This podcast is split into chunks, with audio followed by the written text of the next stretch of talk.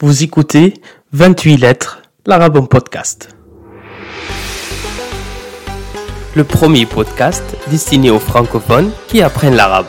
Je m'appelle Ahmad, ancien prof d'arabe, lassé de la manière d'enseigner les langues en France. J'ai créé ce projet sonore pour te faire découvrir l'arabe autrement. Entre anecdotes, conseils et stratégies, nous allons naviguer sur les eaux de ton apprentissage. Prêt à embarquer? Alors largons les amas. Mais avant, si tu aimes ce podcast, n'hésite pas à le partager sur les réseaux sociaux. Tu peux aussi laisser une note et un commentaire sur Apple Podcast ou sur ta plateforme d'écoute s'il te le permet.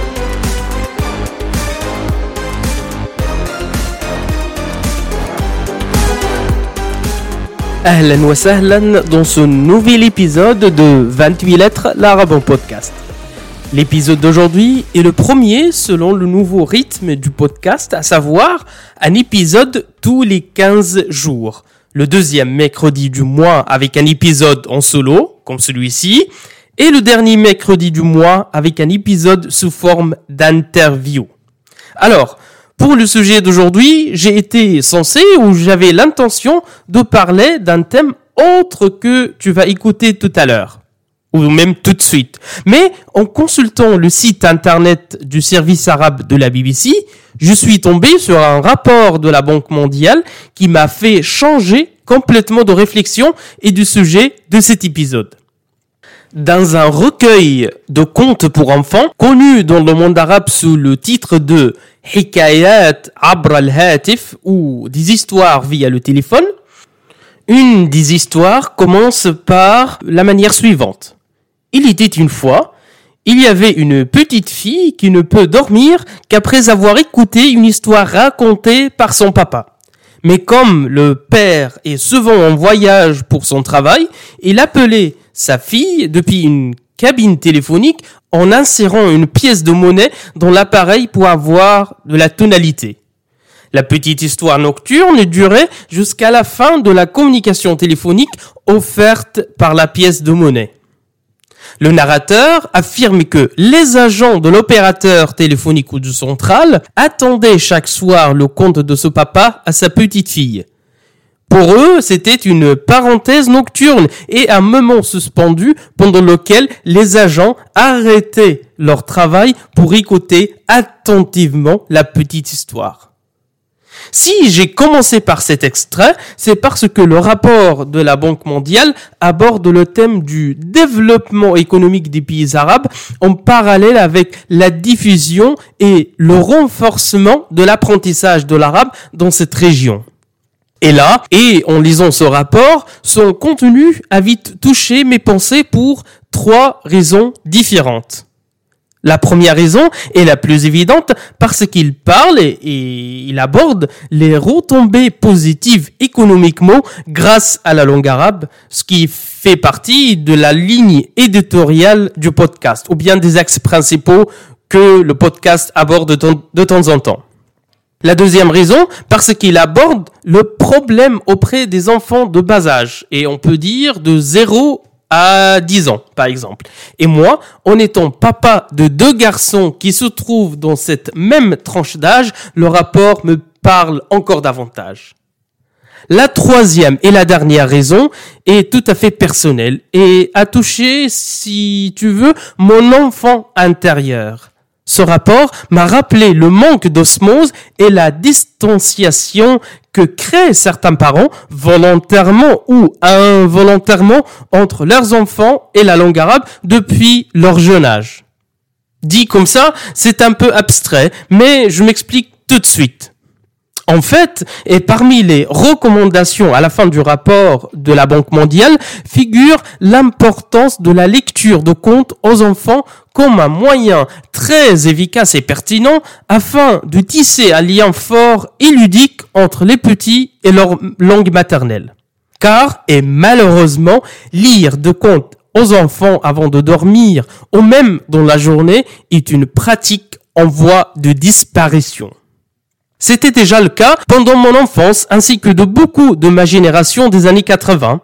Raconter des contes ou lire des histoires ne faisait pas partie de notre routine de coucher. Pire encore, les livres pour enfants et les bandes dessinées étaient quasi inexistantes dans nos bibliothèques. Apparemment, et selon ce rapport publié cette année, en 2021, la situation se détériorise. La relation parent-lecture aux enfants se dégrade fortement, visiblement, très sensiblement. En effet, les chiffres cités sont juste effrayants. 60% des enfants du monde arabe ne peuvent ni lire ni comprendre une histoire en langue arabe écrite ou rédigée avec un vocabulaire adapté à leur âge. Ce phénomène est appelé la carence en apprentissage, c'est-à-dire c'est l'incapacité d'un enfant de 10 ans de lire et de comprendre un court texte dans sa langue maternelle. Même si t'es comme moi, tu vis ou t'as déjà vécu dans un pays arabe, tu vas me dire non non non mais attends attends, les citoyens ou les habitants de cette région sont pris de court par les conditions économiques précaires, la corruption politique les conflits militaires dans certains pays comme la Syrie, le Yémen, la Libye, sans oublier les difficultés entre guillemets classiques du quotidien comme le transport, les embouteillages, euh, euh, le coût de la vie, etc., euh, etc. À l'égard de tous ces éléments, je pense que ne pas lire d'histoire à ses enfants reste quand même anecdotique et n'est pas un acte aussi dramatique, aussi criminel que ça. Alors, je serais d'accord et ne pas d'accord. Je serais d'accord que, oui, ne pas avoir à boire et à manger ou manquer de vêture est beaucoup plus dégradant, beaucoup plus grave pour un enfant que de ne pas avoir sa petite histoire après l'école ou au moment de coucher. Et comme disait mon camarade de classe, mon pote Albert Einstein, tout est relatif. Et il faut mettre ou mesurer l'importance de la lecture pour enfants à l'échelle des priorités des sociétés arabes de là-bas. Et non pas d'ici. Et ne pas analyser le problème selon nos paramètres ici en Europe. Parce que c'est pas pareil. Ben, par contre, je ne serais pas d'accord parce que ce phénomène de carence en apprentissage affecte les parents, toutes classes confondues, de voir malheureusement leurs enfants incapables de lire ou de comprendre une euh, histoire toute simple écrite ou racontée en arabe littéral.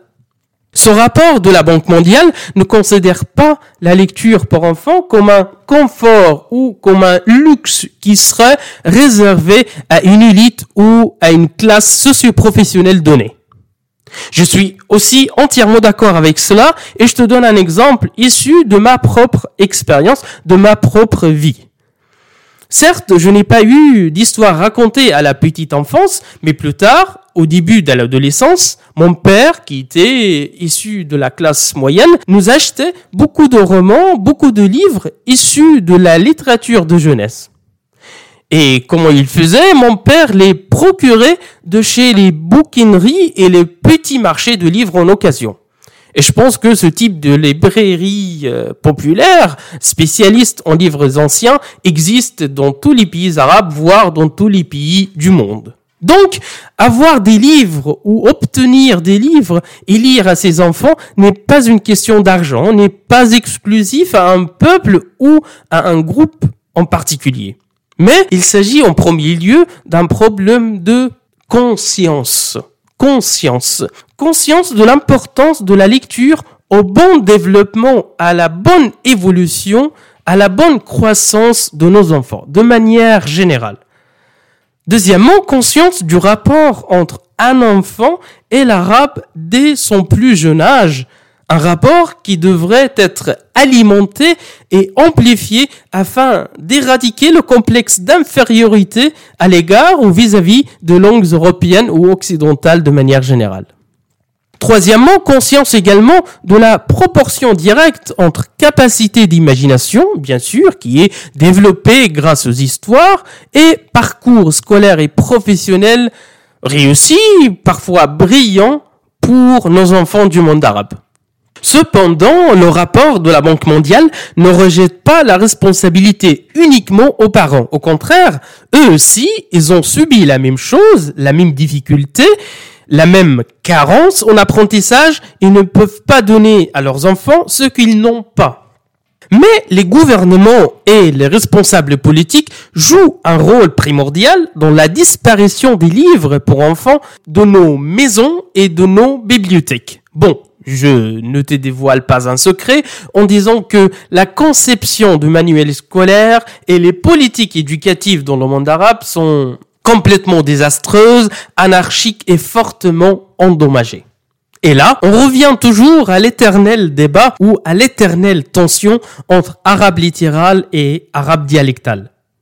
Pourquoi? Parce que si les parents ne peuvent pas lire des histoires en fosha parce que ils n'ont pas les moyens, parce que ils n'ont pas le niveau, parce que ils sont des analphabètes, il suffit seulement de leur raconter une anecdote ou euh, n'importe quelle histoire en dialecte ou couché. L'essentiel, c'est d'initier les enfants au monde imaginaire de contes dans un monde arabe où les écrans dominent, dominent fortement. Et l'activité familiale principale, c'est quoi? Devine. C'est regarder la télé. Regarder la télé en famille pendant des heures et des heures et des heures, voire des journées. Mais quel est le lien entre le développement économique de pays arabes et lire un texte par un enfant de 10 ans? Pourquoi ce critère et qu'est-ce que ça veut dire? Une des chercheuses de la Banque mondiale qui a travaillé sur le rapport nous explique que les enfants qui naissent dans le monde arabe aujourd'hui en 2021 n'auront que, écoute bien le chiffre, 56% de productivité professionnelle à la majorité. 56%, presque la moitié, comparativement avec les pays développés ou industrialisés qui investissent dans leur jeunesse. Qui dit investir dit éducation, apprentissage. Et qui dit éducation, enseignement, apprentissage dit infrastructure éducative et médicale très développée, très avancée. Pour simplifier ce rapport entre compréhension écrite en arabe et développement économique, on peut dire tout simplement que sans les compétences élémentaires comme la lecture et la compréhension d'un texte tout simple, d'un manuel, d'un catalogue, etc., les enfants ne peuvent pas avancer correctement dans leur scolarité parce que l'oral ne fait pas tout à l'école ni à l'université. On doit passer par la lecture et par les épreuves écrites ou les devoirs sur table. Et donc, par conséquent, les chances et les possibilités de trouver un travail se réduisent et donc les fils de chômeurs s'allongent dans les pays arabes de plus en plus. Comme tu le sais, le taux de chômage par rapport à la population active est un indicateur économique très significatif. Étonnamment et paradoxalement même, le taux de déscolarisation, c'est-à-dire la fuite des écoles est très très faible dans le monde arabe. La Tunisie se trouve à la tête du classement avec 0% de déscolarisation, c'est-à-dire tous les enfants tunisiens et tunisiennes vont à l'école à 100%. Puis il y a l'Égypte avec 1%, et ensuite il y a l'Algérie 4%, devant le Maroc qui a seulement à 5% de déscolarisation. Donc, le monde arabe nous surprend encore une fois, comme il a l'habitude de faire. D'une part, la quasi-totalité de ces enfants vont à l'école, sont inscrits dans une classe scolaire, mais d'autre part, ces mêmes enfants présentent une carence en apprentissage très élevée, très phénoménale. D'où vient le problème alors? D'où vient le problème? C'est parce que ces systèmes éducatifs arabes sont au à bout de souffle et ont de nombreuses défaillances que n'aura malheureusement pas le temps d'aborder dans cet épisode. Bref, c'est une question de qualité et non pas de quantité. La qualité de l'enseignement proposé, et notamment les cours d'arabe dans le monde arabe, aura besoin d'être modifié, d'être revu de fond en comble. La Banque mondiale cite un chiffre très effrayant, très flagrant aussi. Elle dit que un élève du monde arabe qui passe ses 12 ans de scolarité, c'est-à-dire de l'école primaire jusqu'au baccalauréat, et cet élève, en fait, n'obtient qu'en réalité que l'équivalent de 8 années d'école. 8 années de scolarisation. Autrement dit, il y a une perte, il en perd entre 3 et 4 ans d'école, Et ce, pour des millions d'enfants dans le monde arabe. Dernière petite question, pourquoi ce problème de carence en apprentissage a pour référence principale la langue arabe? Parce que tout simplement, c'est la langue de l'enseignement qui reste dominante dans l'école primaire. Bien que les écoles internationales et multinationales sont très présentes dans le monde arabe, et ce depuis trois décennies, ces écoles restent réservées aux enfants des familles les plus aisées financièrement. Mais la majorité d'élèves sont scolarisés dans l'école publique qui est en fort déclin dans le monde arabe. Comme j'ai commencé cet épisode par une histoire, je vais le terminer par une seconde. Il était une fois un père arabe très pauvre qui vit dans un pays dont le rapport de la Banque mondiale n'a pas cité le nom. Ce papa a épuisé toutes ses économies il a même revendu certains objets personnels pour acheter un PC, un ordinateur portable à ses enfants. Cet appareil, cet ordinateur portable, leur était indispensable pour suivre les cours et faire leurs devoirs suite à la fermeture des écoles survenue l'année dernière, 2020, en pleine crise sanitaire. Fin de l'histoire.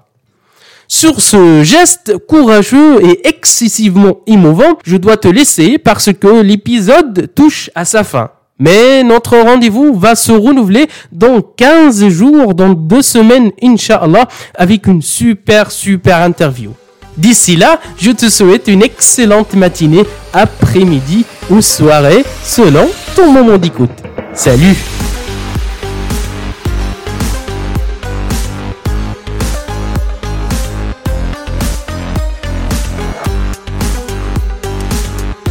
Merci de ne pas avoir quitté le navire en pleine mer.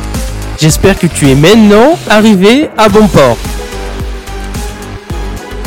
Si cet épisode t'a plu, n'hésite pas à venir en discuter sur mon compte Instagram 28.lettres au pluriel ou sur la page Facebook du podcast. T'as le lien en description. Si tu veux me soutenir gratuitement, une note et un commentaire sur Apple Podcast ça ne te prend qu'une minute et ça m'aide énormément. A très vite sur Instagram, sinon on se donne rendez-vous mercredi dans 15 jours.